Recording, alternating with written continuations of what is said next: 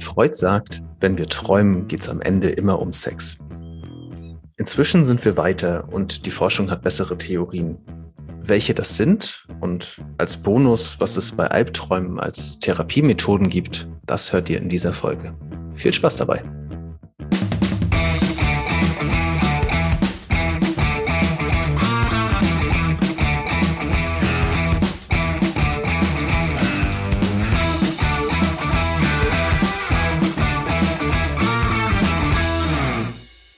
Moin Moin und herzlich willkommen zu einer neuen Folge von Psychotrip, dem Psychologie-Podcast, in dem Steffi und ich die große Welt der Psychologie ein klein bisschen beleuchten wollen. Das heutige Thema kommt von dir, Steffi, und deswegen werfe ich den Ball direkt mal zu dir rüber. Was hast du uns mitgebracht? Den Ball fange ich direkt und wir knüpfen heute an ein Thema an, das ich vor einigen Wochen bereits eröffnet habe. Wir haben ja schon mal über Schlaf gesprochen und da habe ich schon verraten, wie gerne ich träume. Und genau darüber möchte ich heute auch mit dir sprechen. Sehr schön. Ich freue mich drauf. Ich würde einsteigen mit einem Zitat und das lese ich dir einfach mal vor. Auf den folgenden Blättern werde ich den Nachweis erbringen, dass es eine psychologische Technik gibt, welche gestattet, Träume zu deuten. Und dass bei Anwendung dieses Verfahrens jeder Traum sich als ein sinnvolles psychisches Gebilde herausstellt, welches an angebbarer Stelle in das seelische Treiben des Wachens einzureihen ist. Roland, was glaubst du, wo kommt das Zitat her? Das klingt sehr nach Psychoanalyse, also würde ich vermuten Freud oder einer seiner Nachfolger. Es ist Freud selbst und ich finde dieses äh, Zitat zeigt, zeigt sehr schön, dass Träume von Beginn an ihren Platz hatten in der Psychologie. Also Freud ist ja direkt mit den Anfängen der Psychologie verknüpft und das heißt, Träume sind auch ein direkter Bestandteil von Psychologie. Und wenn man sich damit beschäftigt, vor allen Dingen, äh, vor allen Dingen äh, was mir da bei dem Zitat auffällt, er sagt, jeder Traum hat einen Sinn. Ne? Also nicht nur Träume mhm. haben Sinn, sondern jeder einzelne. Das finde ich spannend. Mhm.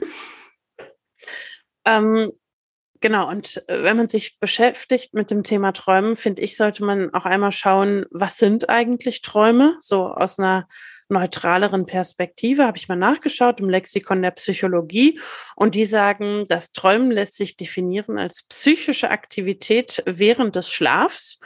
Und als erstes würde ich gerne auf die Ursprünge der Traumdeutung mit dir schauen, denn genau, er sagt, jeder Traum hat einen Sinn. Ich habe noch eine kurze Frage, weil du sagst, das ist die Definition aus dem Lexikon der Psychologie. Äh, würde ein Biologe das genauso definieren? Das weiß ich nicht, das habe ich nicht nachgeschaut. Okay. Also das ist quasi die, die Deutung aus Sicht der Psychologie oder die Definition. Mhm. Okay. Genau.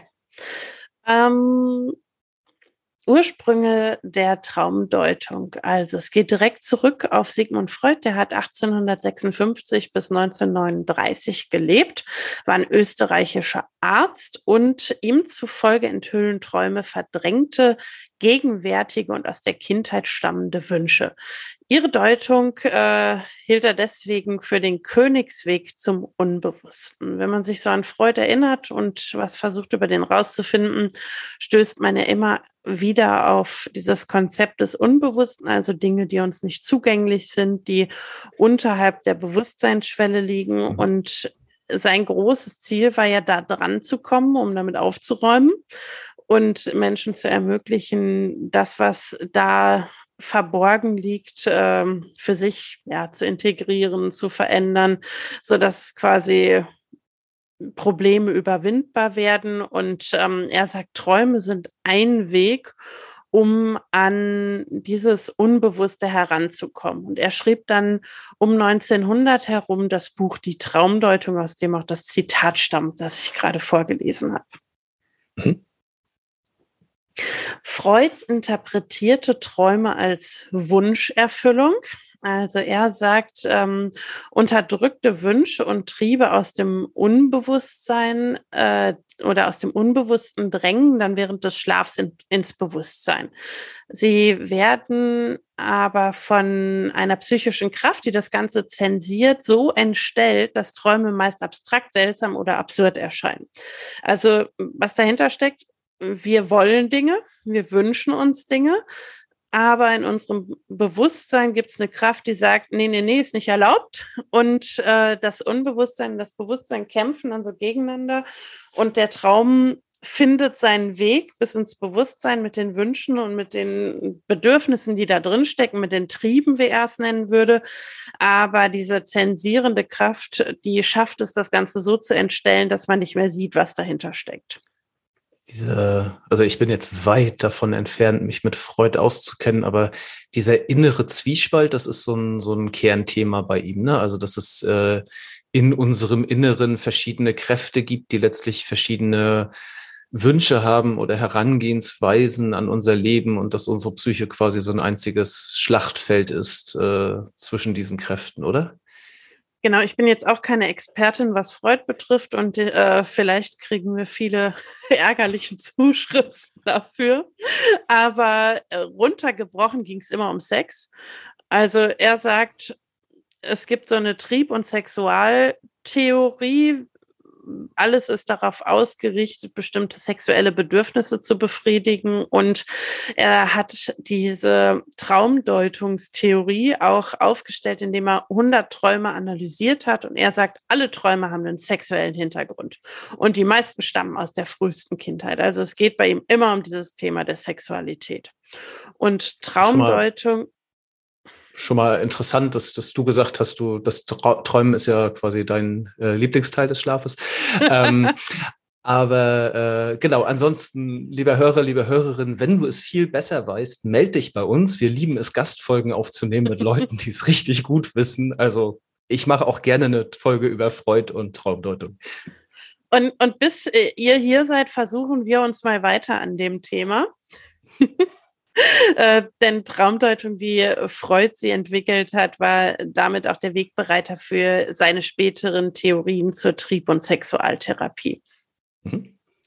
Also er hat ja unterschieden in Über-Ich, Ich und Es. Und das Es war alles, äh, was so triebhaft war, also ein Sexualtrieb, ein Todestrieb. Das Über-Ich ist so diese moralisch regulierende Instanz und im Ich wird äh, dann alles integriert quasi wir als erwachsene Person die Bedürfnisse und Moral gleichzeitig reguliert. Und die Trieb- und Sexualtherapie ist so das Fundament, auf dem bei ihm vieles äh, fußt. Das heißt, wenn ich das jetzt höre, dann wäre quasi der Traum irgendwo aus dem Bereich der, der Triebe. Du sagtest ja aus diesen Wünschen, die man sich nicht irgendwie erfüllen darf. Und diese zensierende Instanz, das sind dann quasi diese höheren Schichten irgendwie das Ich oder Über-Ich, was das dann ausbrennen. Wahrscheinlich eher das Über-Ich dann. Ne? Ja, okay, egal.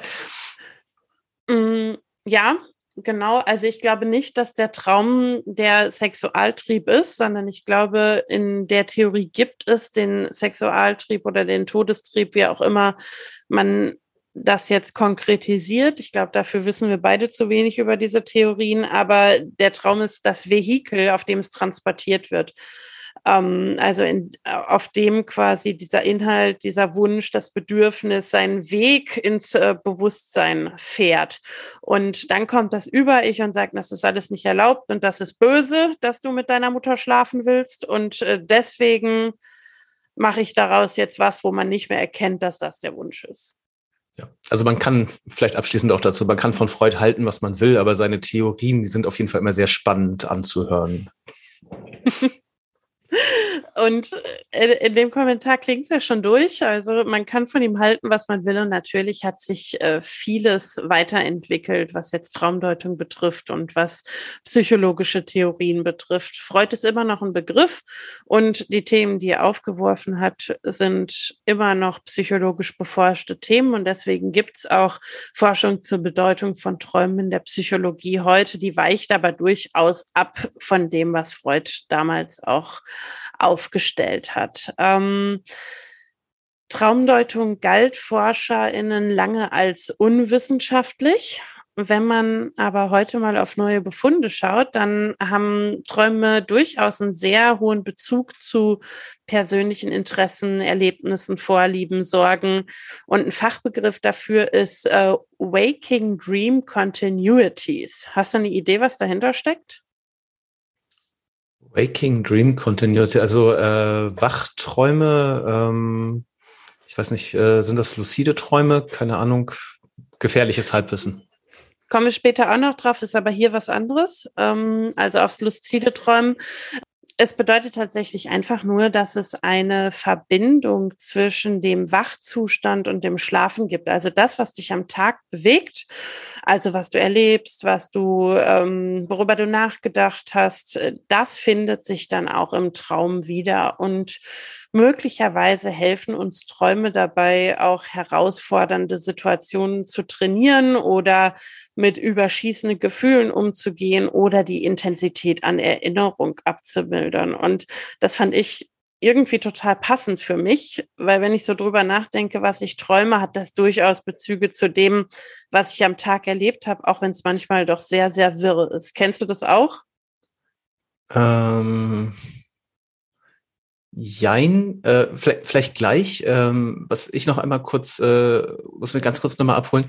Äh, dieses, diese Theorie, sagst du, ist einfach eine aktuellere Theorie zu den Träumen. Ne? Das war jetzt die, die Herkunft. Also sprich, das ist das, wovon man momentan in der Forschung irgendwo zumindest genau, oder Teile ausgehen. So wie ich es verstanden habe, ist es ein bisschen eine Pendelbewegung. Freud hat gesagt, hey, jeder Traum ist relevant und mega, darüber können wir total die Dinge übers Unbewusste erfahren.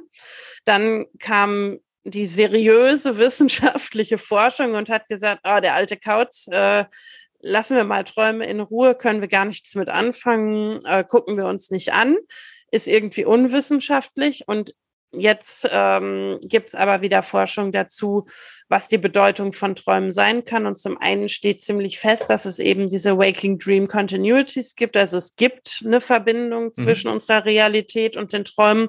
Und das ist so das Fundament, auf, äh, auf dem basiert, wir sollten uns das auch angucken.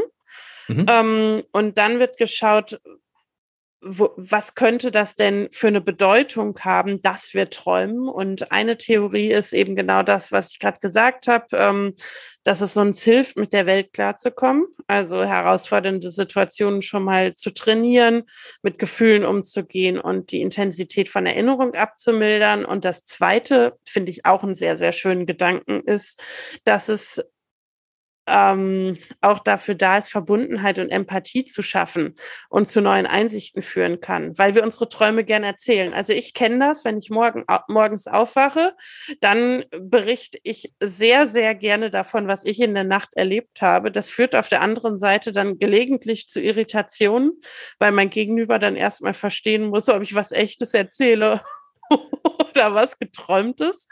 Aber man kann sich darüber austauschen und es ist ja auch was sehr Persönliches, was man erlebt hat. Und Träume bewegen einen ja nicht nur kognitiv, sondern auch emotional. Das heißt, man tauscht sich auch direkt zu einem emotionalen Thema aus. Und ich finde beide Theorien für mich total anschlussfähig und äh, finde es deswegen schön, dass das Pendel jetzt wieder in die andere Richtung ausgeschlagen ist. Mhm. Also ich die beiden Theorien mal nehme, also ähm, der, äh, die erste übersetze ich jetzt mal auf gut Deutsch eigentlich mit, äh, die Träume helfen uns dabei, den Alltag zu verarbeiten. Ja, also nochmal irgendwie durchzuspielen und äh, irgendwo auch ähm, ja, Nutzen draus zu ziehen, sag ich jetzt mal. Ähm, das finde ich auf jeden Fall sehr anschlussfähig. Ja, ähm, du hast jetzt gefragt, wie es bei mir ist. Äh, ich bin, also wir hatten ja Schlaf schon, äh, das Thema hinfallen und, und weg sein. Und tatsächlich ist das mit Träumen auch so, wenn ich nicht gerade irgendwo in einer ungünstigen Schlafphase geweckt werde, habe ich normalerweise keine Ahnung, was ich geträumt habe. Ne? Also Wirklich ich glaub, nie? ja. Also nie, nicht, das, das nicht nie, aber äh, morgens wache ich normalerweise auf und habe keine Traumerinnerung mehr. Ne, wenn du mich irgendwo mitten in der Nacht wächst, ne, dann, dann wirst du irgendwelche Fetzen noch haben, aber die sind so schnell weg. Ähm, das überlebt meistens die erste Minute nach dem Aufwachen nicht. Damit habe ich mich jetzt zwar gar nicht beschäftigt, aber das würde mich ja brennend interessieren. Also ich schlafe auch ungefähr so ein wie du. Ich lege mich hin und ich bin weg. Ähm, und dann bin ich auch erstmal richtig weg, aber jeden Morgen wache ich auf und ich habe was geträumt. Also die Morgende, wo ich nichts, nicht mit einer Traumerinnerung wach werde, die kann ich, glaube ich, an zwei Händen abzählen. Mhm. Also keine Ahnung, ist bestimmt Verdrängung bei mir, also ist bestimmt irgendwas in meiner Kindheit, was mein über ich äh, nicht möchte, dass das rauskommt. Nein, keine Ahnung. Ähm, aber für mich, äh, ich, ich hatte da so eine andere Assoziation mit, nämlich äh, Träume sind ja in gewisser Weise etwas äh, Kreatives. Ne? Also unser Gehirn erschafft ja Bilder, Geschichten, was auch immer, die, die es vorher nicht gab und die es in der Realität im Zweifel auch nie geben wird. Und ähm, da Kreativität ja auch diese Auseinandersetzung mit Themen ist und eben neue Gedanken und alles. Also finde ich das total anschlussfähig, dass dieses, ich verarbeite Dinge, ich setze mich damit auseinander, ich spiele die mal auf eine andere Art durch. Klingt für mich jetzt total logisch, muss natürlich überhaupt nicht stimmen. Ich habe jetzt auch verstanden, dass es äh, aus dem, was du sagst, dass es gar keine Antwort bis jetzt darauf gibt, wozu die Träume eigentlich da sind, sondern es gibt Theorien. Ja, und wie, wie so häufig äh, wird es wahrscheinlich auch ziemlich schwer, irgendwie zu beweisen, äh, dass irgendeine Theorie an der Stelle stimmt. Und ich vermute mal, es gibt schon Theorien, die besser belegt sind, aber so tief habe ich mich nicht eingelesen. Hm. Und was ich und als Bild noch gefunden habe, ist, dass Träume eine kleine Psychotherapie sind, die allnächtlich vorgenommen wird. Finde ich ein richtig schön. schönes Bild. ja, passt ja in die gleiche äh, Kategorie. Ähm, und das Zweite, was du sagtest, war, die, das, das habe ich, glaube ich, nicht ganz verstanden. Also die Träume sollen äh, Empathie ermöglichen, verstärken oder was, was war die These dahinter? Mhm. Seine eigenen Träume zu teilen mit anderen Menschen schafft äh, nachgewiesenerweise Verbundenheit und Empathie. Ah, also nur durch das Teilen, okay. Genau. Ähm, also quasi das Erzählen über Träume als sozialen Akt und das kann sowohl zur Verbundenheit und Empathie führen, aber auch eben zu neuen Einsichten, weil man über bestimmte Dinge sich austauscht und reflektiert. Mhm. Okay, aber das, also ich meine, es klingt jetzt relativ platt, weil es, glaube ich, einfach irgendwie, egal was ich Persönliches teile, schafft ja normalerweise eben ein Level von Verbundenheit. Also ob ich dir jetzt meinen Traum erzähle oder erzähle, wie ich mich in irgendeiner Situation gefühlt habe oder was auch immer, wenn wir vorausgesetzt, du hast Interesse dran, wird das üblicherweise unsere Beziehung halt empathisch voranbringen. Und das habe ich nämlich gerade noch gedacht. Vielleicht ist das ein Grund, warum ich mehr träume, weil in meiner Familie Träumen ein durchaus äh, besprochenes Thema war. Also da hat man sich über das, was man geträumt hat, ausgetauscht und Menschen hatten Interesse. Das heißt, vielleicht bin ich einfach verstärkt worden, über Träume zu sprechen und vielleicht auch verstärkt worden, mich an Träume zu erinnern. Also vielleicht ist da wirklich eine Lernerfahrung hinter, dass Menschen, die öfter darüber reden, auch häufiger träumen, weil es einen sozialen Verstärkungsmechanismus gibt.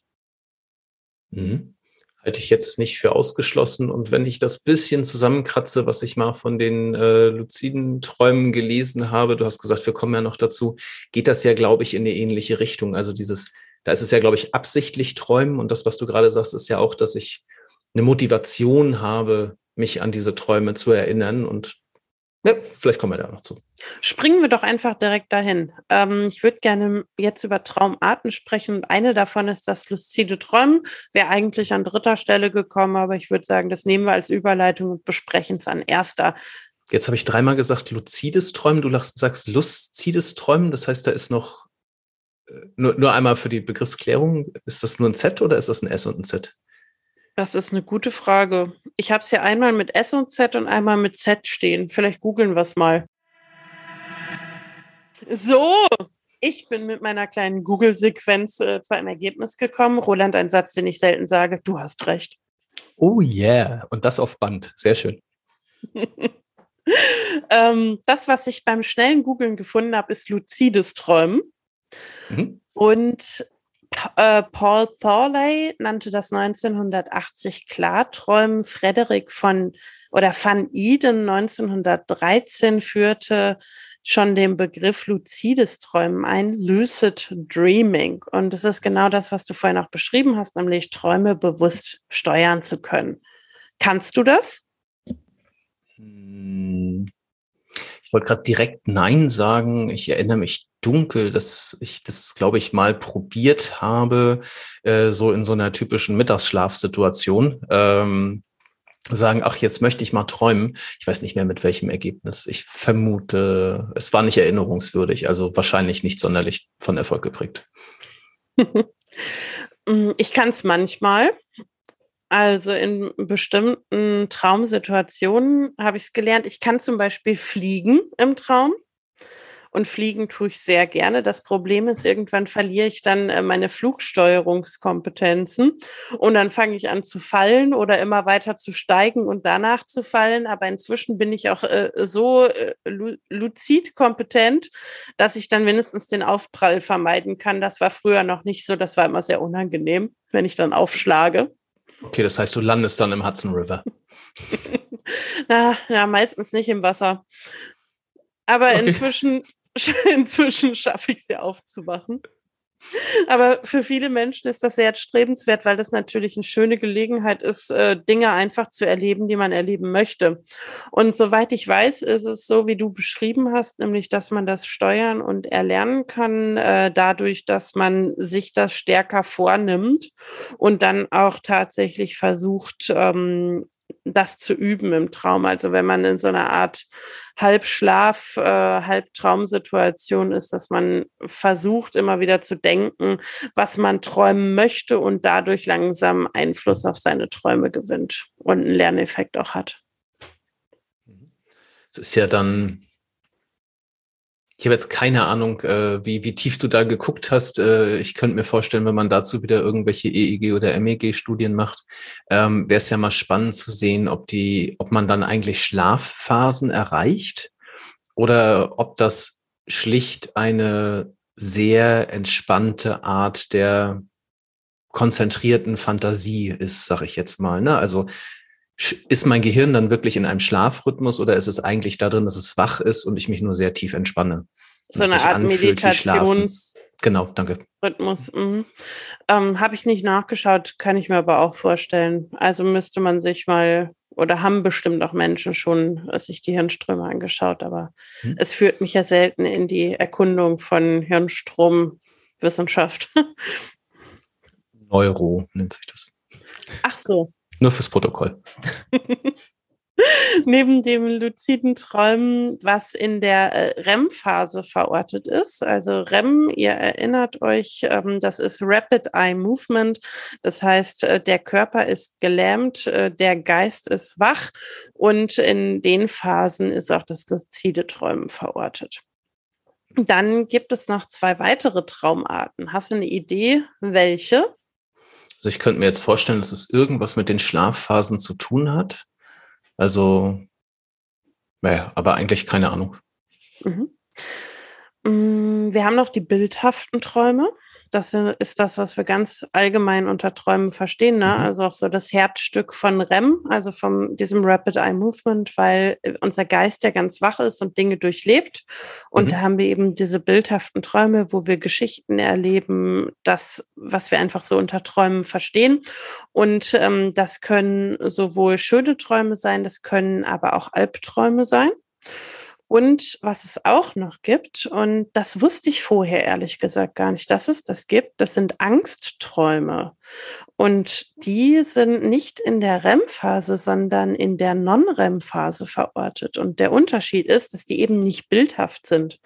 Das heißt, hier träumt man nicht in logischen Strukturen oder, oder nicht in Geschichten, nicht in Bildern, sondern man träumt quasi Gefühle und ähm, wacht auch mit diesen Gefühlen dann, dann wieder auf in den Angst, Angstträumen. Und ähm, Albträume werden häufig verwechselt mit dieser Nachtangst, mit diesen Angstträumen. Mhm. Und der Fachbegriff dafür ist Pavor Nocturnus und im Gegensatz zu Albträumen tritt dieser Pavor Nocturnus eben nicht in der REM-Phase, sondern in der Tiefschlafphase auf und deswegen hat man kaum geschichtlichen Inhalt in diesen Träumen. Und die Schlafenden schrecken dann auf und schreien manchmal, haben rasendes Herz und wissen aber überhaupt nicht, äh, worum es eigentlich ging in dem Traum und warum sie Angst haben. Es ist nur so ein intensives Angstgefühl. Und wo ich das gelesen habe, dachte ich, ah ja, ich glaube, das hatte ich auch schon mal, aber ich habe fast keine Erinnerung dran gehabt.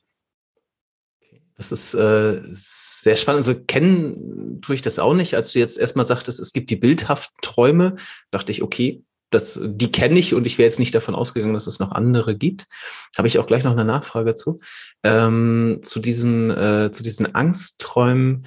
Äh, ich habe tatsächlich das nicht bei mir, aber ich habe das bei jemand anders mal erlebt. Das war ein schreiendes Aufwachen aus dem Bett, fallend, springend. Äh, es, es kam sofort eine, äh, es kann dann irgendwas mit Spinnen spinnen. Also ich glaube, irgendwo hat das Gehirn dann was dazu gepackt, aber das war wirklich, äh, ich glaube, das hat eine halbe Stunde gedauert, bis überhaupt, überhaupt erstmal wieder das, Herz, was du gerade sagtest, ne? also bis überhaupt Ruhe erstmal wieder da war. Das war sehr beeindruckend und als Anwesender, der das nicht kennt, auch ziemlich angsteinflößend an sich mhm. erstmal, mhm. weil ich bin natürlich dann genauso aus dem Bett geflogen nachts um drei. Mhm. Das macht es natürlich auch noch mal gruseliger, weil wenn wir was bildhaft Geschichtliches haben, dann können wir das auch einsortieren. Ne? Dann hast du ja Narrativ zu, zu deiner Emotion. Und wenn mhm. aber die Geschichte fehlt, dann ist nur noch die Emotion übrig. Und ich glaube, dann ist es auch echt schwer, das wieder so zu integrieren, dass, dass die Angst weggeht, weil du ja keinen Kontext hast, wo sie herkommt. Mhm.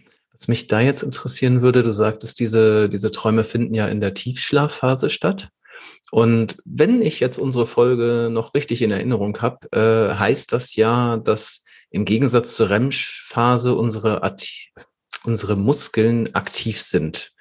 Ähm, das bedeutet, wenn ich jetzt mal auf meine Kinder gucke, meine Kinder sind oft nachts, also gerade als sie kleiner waren, je älter sie werden, desto weniger, nachts ziemlich aktiv. Das heißt, äh, da kann es eben vorkommen, das Kind äh, wimmert, äh, wirft sich hin und her und so. Wären das dann also wäre das dann vielleicht der Grund dafür, dass sie halt irgendwo eben, weil, weil man guckt dann drauf und sagt, ach, das Kind träumt. Na, aber was ich jetzt gerade verstanden habe, ist, dass ein normaler Traum sich in der REM-Phase abspielt und da bewege ich mich ja nicht. Da kann ich mich ja nicht bewegen. Genau. Da, ähm, ich glaube, ich glaube, ich würde da Ja zu sagen. Nach all dem, was ich verstanden habe. Und ich finde, das passt auch sehr gut mit dem zusammen, was du gerade von deinem Erlebnis äh, berichtet hast mit der Person, die nachts um drei schreiend aufgewacht mhm. ist. Auch da war ja eine körperliche Aktivierung drin. Und REM ist wirklich, man, man ist weitgehend halt muskulär runtergedämpft. Also ich glaube, so kleine Bewegungen können schon auch möglich sein. Aber dieses Hin- und Herwerfen, Wimmern, körperliche Aktivierung aus dem Bett springen, ich glaube, das könnte sehr gut zu dieser Non-REM-Phase passen. Und damit mhm. auch zu einem Angsttraum. Spannend. Ähm, zu den bildhaften Träumen hätte ich noch eine Frage, weil dabei fiel mir so auf, äh, ja, für mich ist ein Traum verknüpft mit Bildern und mit äh, Geräuschen. Ähm, und ich habe mich gerade gefragt, äh, ob alle Sinneseindrücke, also du sagst ja, du träumst sehr viel, deswegen würde es mich jetzt mal vielleicht auch aus einfach deiner persönlichen Erfahrung sonst interessieren, ob alle Sinneseindrücke dort präsent sein können oder man, man hat ja häufig so Sachen, dass wenn wenn die Realität irgendwas liefert, dass das in einen Traum mit eingebaut wird. Ne? Also man hat irgendein Geräusch, das man hört und das wird irgendwie dann in die Traumgeschichte mit eingebaut, bis es irgendwie nicht mehr zusammenpasst vielleicht oder so.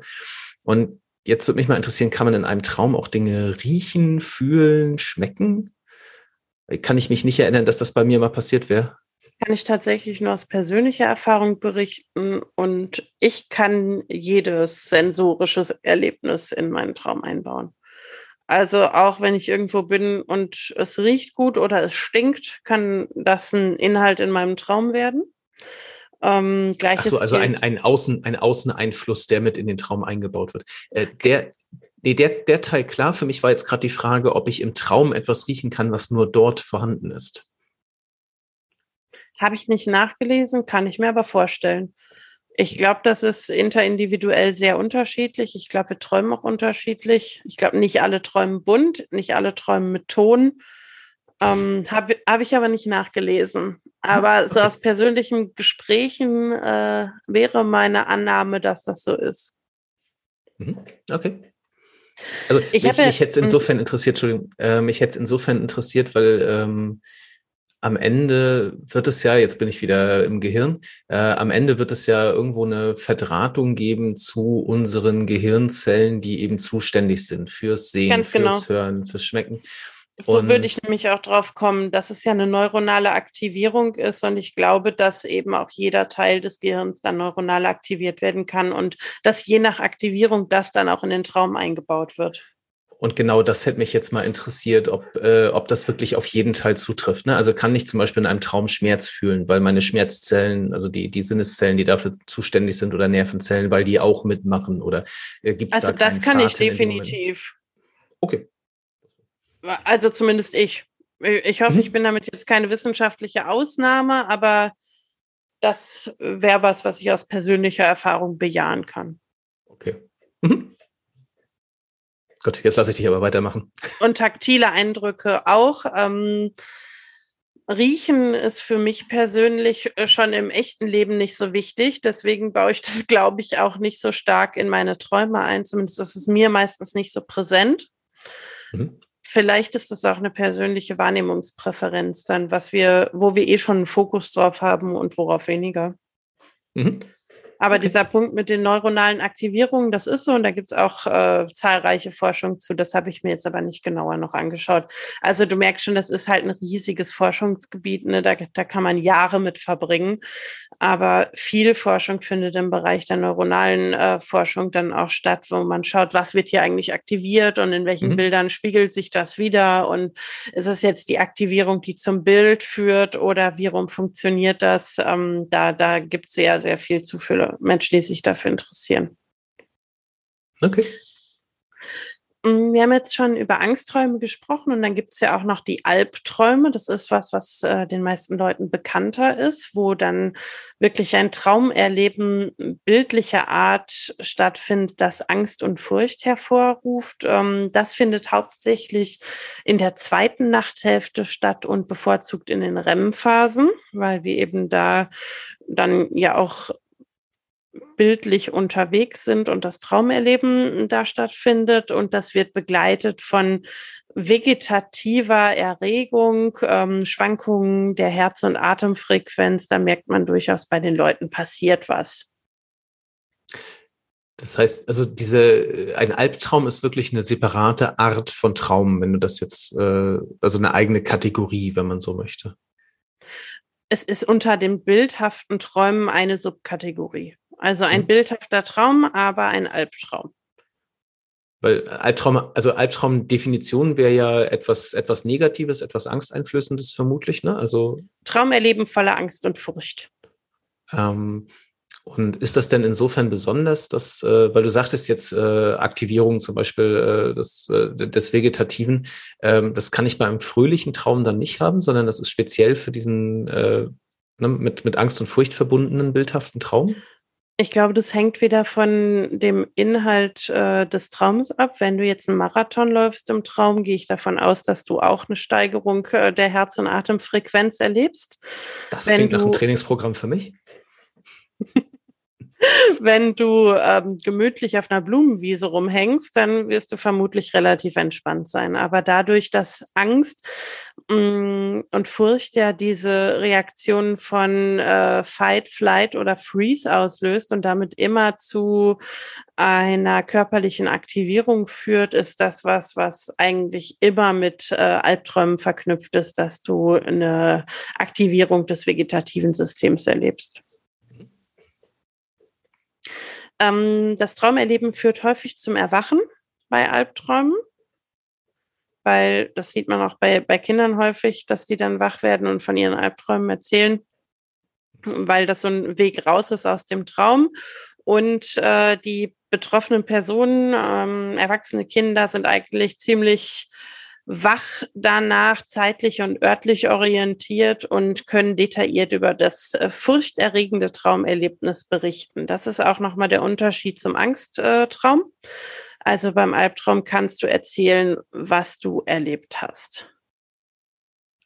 Ähm, ich, ich, weiß gerade nicht, ob es da irgendwann eine Schwelle gibt, weil ich meine, die verbalen Fähigkeiten, äh, gerade bei Kindern, sind ja auch nicht immer sagen wir gleichermaßen vorhanden.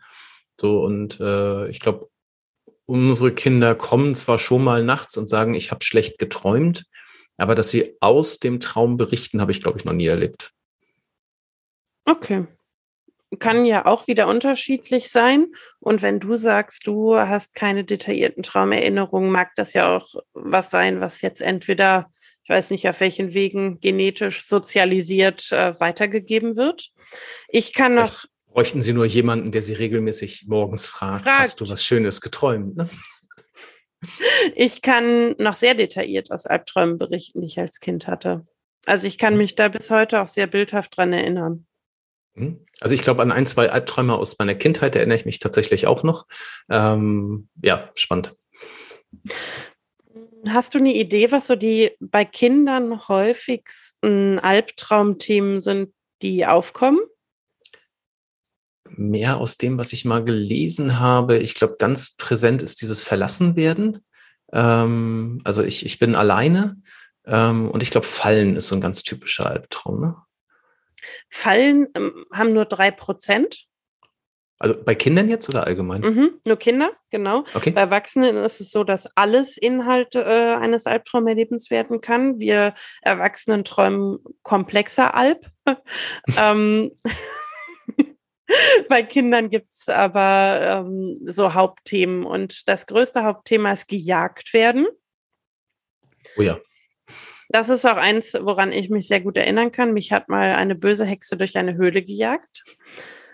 Dann gibt es etwas Gruseliges spüren, verletzt werden oder sterben, mhm.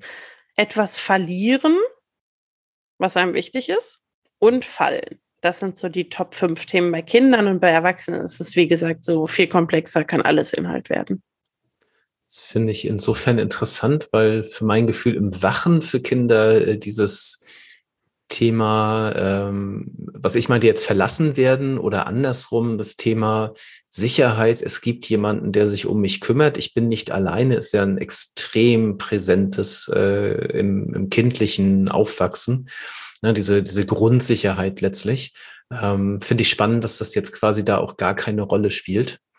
Mhm. Ähm, ja, interessant. Mag sein, dass es auch da wieder unterschiedliche Studien gibt. Das, was ich gefunden habe, das hat eben diese Top 5 Themen genannt. Aber wer weiß, ne? An, mhm. Andere Studie, andere Inhalte, alles möglich. Ähm,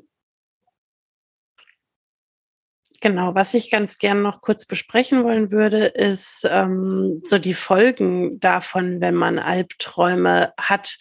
Hast du eine Vorstellung oder Ideen dazu, was das für Folgen haben kann, wenn ich häufig unter Albträumen leide?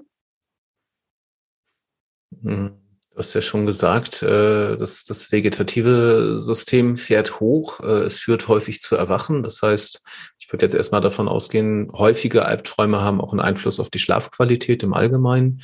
Ähm, keinen guten anzunehmen. Ähm, Manche gucken ja gerne Horrorfilme, ne? Die sind vielleicht sehr glücklich. ja, vielleicht. Ähm, und interessant für mich wäre, ob es eine Verbindung gibt zwischen der allgemeinen ja, zwischen allgemeinen Faktoren im Leben, ne? also sowas wie Lebenszufriedenheit oder der allgemeinen Tendenz dazu, ängstlich zu sein oder ähnlichem und dem Vorhandensein von Albträumen. Also da du von Folgen geredet hast, glaube ich nicht, dass du irgendeine Studie gefunden hast, die Kausalschlüsse daraus zieht. Ähm, aber das wäre natürlich interessant, ob es da einen Zusammenhang gibt. Ich würde mal die wilde Hypothese äußern, äh, dass es hier auch heißt, mehr Neurotizismus, mehr Albträume. Interessant. Aber also, wem Neurotizismus was sagen sollte, unsere Folge zu äh, Persönlichkeitstests hat davon eine Menge.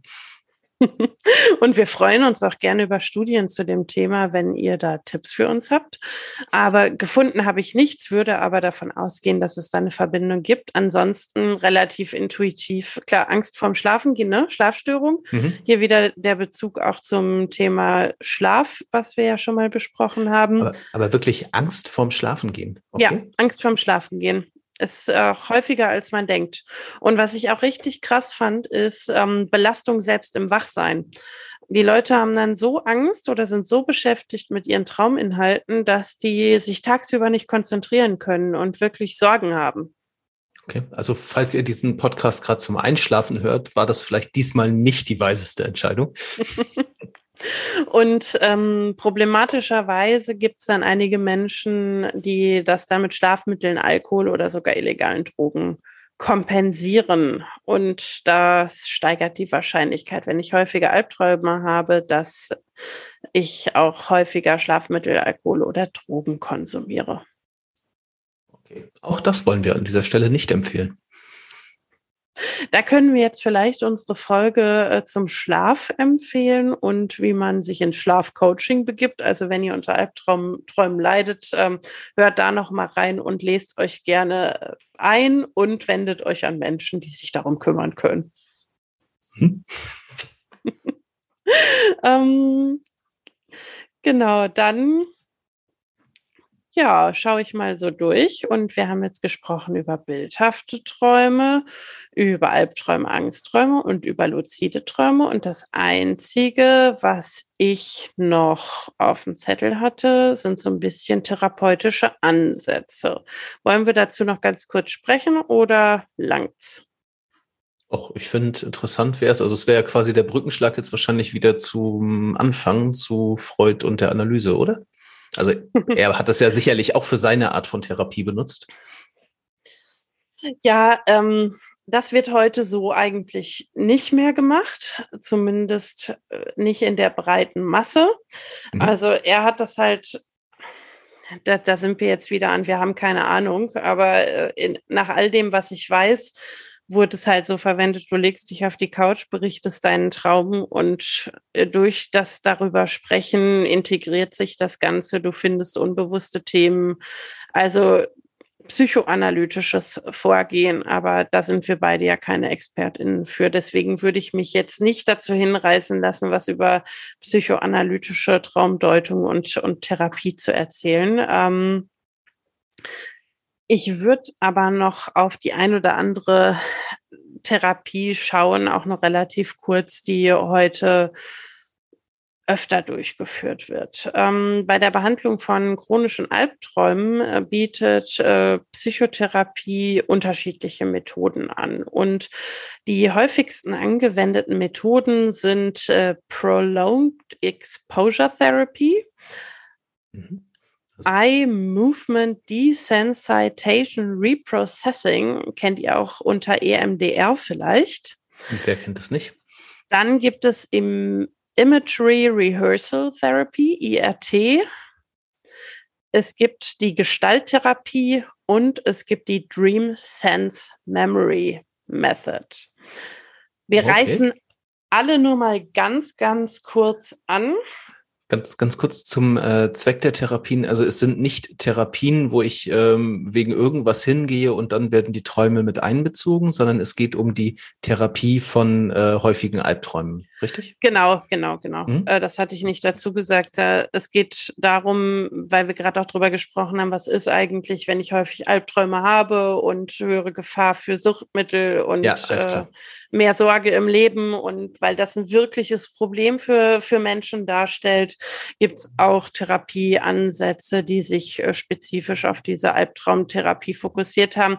Und ich bin jetzt extra nicht in diesen Bereich von Träume mit den Therapien mhm. einbeziehen reingesprungen, weil dann sind wir ganz tief in dem psychoanalytischen und da habe ich mich nicht dran gewagt.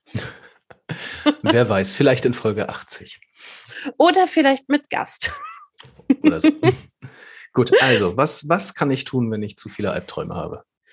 Also einmal Prolonged Exposure Therapy. Ähm, das ist eine Methode, die sich vor allem an KlientInnen richtet, die Albträume als Symptom einer PTBS zeigen. Hier sind Depressionen. Das ist die Abkürzung PTBS, so. äh, posttraumatische Belastungsstörung. Genau, also Menschen, die was Traumatisches, Traumatisierendes erlebt haben und da jetzt Belastungsreaktionen darauf zeigen, das nennt man PTBS. Und ein eine Folge oder ein Belastungssymptom können Albträume sein und die Prolonged Exposure Therapy, die setzt genau an dieser PTBS-Symptomatik an. Das heißt? Das heißt, ähm, dass bei dieser Therapie darauf äh, gesetzt wird, dass die KlientInnen sich genau auf dieses Ereignis fokussieren. Das heißt, Sie sollen im Detail nacherzählen, nachempfinden, was in dem Traum passiert ist. Und dadurch, dass sie sich also verlängert damit mhm. auseinandersetzen, mhm. schaffen sie es, das Ganze zu integrieren und ähm, die, die gruselige Wirkung, äh, die erschreckende Wirkung dieses Traums abzumildern. Das ist der Ansatz der Prolonged Exposure Therapy ist ja, glaube ich, ein sehr klassischer Teil, dass einfach, wenn ich etwas habe, vor dem ich Angst habe und mich deswegen nicht genauer damit auseinandersetze, dass eben durch das genaue Auseinandersetzen damit äh, ich eben die negative Emotion abbauen kann. Genau. Und dass ich halt eine Geschichte schaffe. Ne? Also wenn ich Dinge immer wieder erzähle und sie in ein Narrativ eingebettet sind und ich diese Geschichte dann immer wieder aufleben lasse, dann wird das zum stärkeren Teil der Normalität und verliert seine angsteinflößende mhm. Wirkung. Genau, rationalisiert mhm. sich irgendwann, ja. Mhm. Okay, springen wir zum zweiten. EMDR.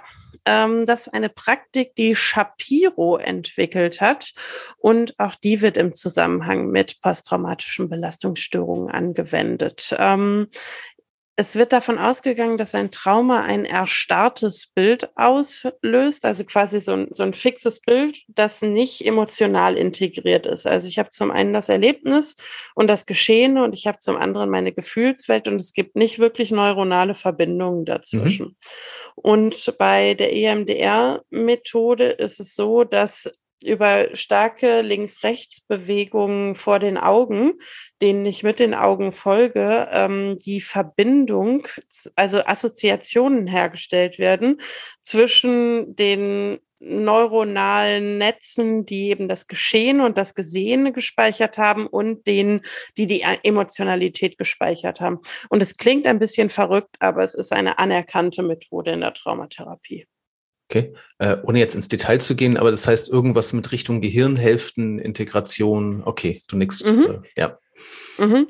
Wenn wir uns irgendwann nochmal genauer mit Trauma beschäftigen, können wir da auch nochmal tiefer reingucken. Mhm. Aber es ist wirklich, wirklich so, dass dann vor den Augen hin und her geschwankt wird und durch diese Bewegung der Augen entstehen Assoziationen zwischen den neuronalen Netzen, die ähm, das eine Gesehene und das Emotionale gespeichert haben. Dadurch, dass es integriert wird, wird es zu einem ganzheitlichen Erlebnis und kann verarbeitet werden.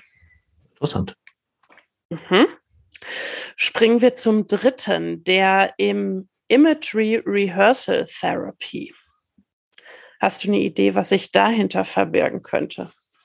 Das klingt auch für eine genauere Auseinandersetzung mit den Bildern, die ich da jetzt gesehen habe. Ähm, ja, also der Albtraum wird erzählt, geschrieben, gemalt äh, in der ersten Phase und in der zweiten Phase wird der Ablauf des Albtraums verändert.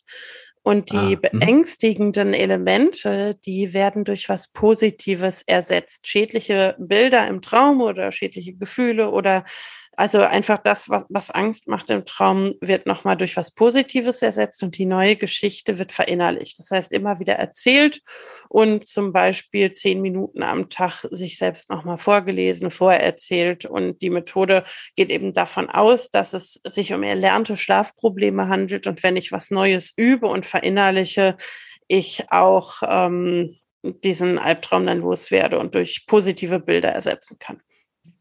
Finde ich, finde ich ganz spannend. Das sind ja so tatsächlich ähm, Methoden, die sich auch in gewisser Weise so im Live-Coaching wiederfinden. Also dieses, wenn du negative äh, Narrative im Kopf hast, diese eben rauszutrainieren quasi, indem ich sie durch positive Bilder ersetze und so. Ja. Genau, und ähm, auch was, was sehr stark in der Hypnosystemik verortet ist. Also dadurch, dass ich mich in so einen quasi hypnotischen Zustand versetze, ähm, habe ich Zugang zu der emotionalen Welt dann auch und kann da dann bildhaft wirklich ersetzen, was ich an, an gruseligen Bildern im Kopf habe durch positive Bilder. Und das geht dann tiefer ins, äh, kleiner Brücke zu Freud, ins Unbewusste über.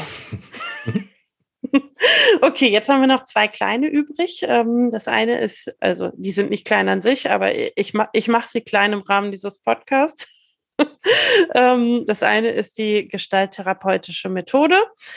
Da wird im Rollenspiel der Albtraum immer wieder nachgespielt. Ähm, er wird also so in der Ich-Form nacherzählt und dann schauspielerisch äh, aufbereitet, bis alle Bilder, Gedanken und Gefühle bewusst nachempfunden und integriert werden können. Also so Psy Psychodrama-Ansatz, wenn ich das richtig verstanden habe. Und dann Dream Sense Memory Method. Ähm, da geht es darum, den Traum möglichst intensiv wieder zu erfahren, zu erspüren und mit allen Sinnen zu erfassen. Also hier sollte man sich auch zurück in den Traum versetzen und äh, ja, sich davon überraschen lassen, was dann passiert. ich glaube, also auch wieder aus dem ähnlich. Unbekannten etwas Bekanntes wieder machen. Hm? Genau, ich finde, das hat alles was sehr Verbindendes, nämlich äh, nicht vermeiden, sondern mit beschäftigen, das Ganze in einen Zusammenhang stellen, in eine Geschichte stellen und irgendwie ja das eigene Wirksamkeitserleben dadurch steigern, dass ich die Geschichte selbst erzähle, uminterpretiere und ihr dadurch die Angst nehme. Das ist mhm. so für mich das Verbindende, was in all diesen therapeutischen Ansätzen drinsteckt. Und damit äh, bin ich am Ende dessen angelangt, was ich vorbereitet habe. Und äh, hast du noch Dinge, die dir im Kopf rumschwirren? Hm, nee, also ich finde, die Folge war ein Träumchen und äh, denke, wir können das an dieser Stelle auch da beruhen lassen. Wunderbar. Dann äh, bleibt mir nur noch die Frage, was nimmst du mit? Ich werde zukünftig morgens meine Kinder fragen, ob sie was geträumt haben. Das werde ich wirklich tun. Das interessiert mich jetzt, ob das irgendeinen Einfluss hat und ob sie äh, an dieser Stelle mal was erzählen. Also ja, werden wir, ich werde dieses Ergebnis in einer der nächsten Folgen dann mal mit erwähnen, weil äh, das interessiert mich jetzt wirklich mal ob das so ein sozialer Faktor ist, wenn sich jemand dafür interessiert, ne, wenn ich das teilen kann, ob das dann einen Einfluss darauf hat. Schön. Was nimmst du mit? Äh, zum einen, dass es äh, luzides Träumen heißt und nicht lustides. ganz, ganz praktischer Mehrwert. Dann, wie immer, wenn ich mit dir spreche, wie viel da noch drinstecken könnte, wenn man sich mal mit Neurostudien beschäftigen würde. Mhm. Irgendwann mache ich das auch mal und lasse die nicht immer aus bei meiner Recherche. Oder ich setze darauf, dass du das mitbringst. Mhm. Und als drittes, ähm, dass wir uns vielleicht an irgendeiner Stelle mal ein Herz fassen sollten und uns äh, doch mal an Freud ranwagen und den therapeutischen Ansatz und Psychoanalyse. Oder dass wir jemanden finden, der sich mit oder für uns daran wagt. Denn ich glaube, auch das ist ein wesentlicher Teil der Psychologie, den man nicht ausblenden sollte. Vielen Dank. Zumindest der Psychologiegeschichte. Genau. Also vielen Dank wie immer äh, für die vielen Gedanken und das gute Gespräch. Danke. Bis dann. Macht's gut. Tschüss. Bis dann. Ciao.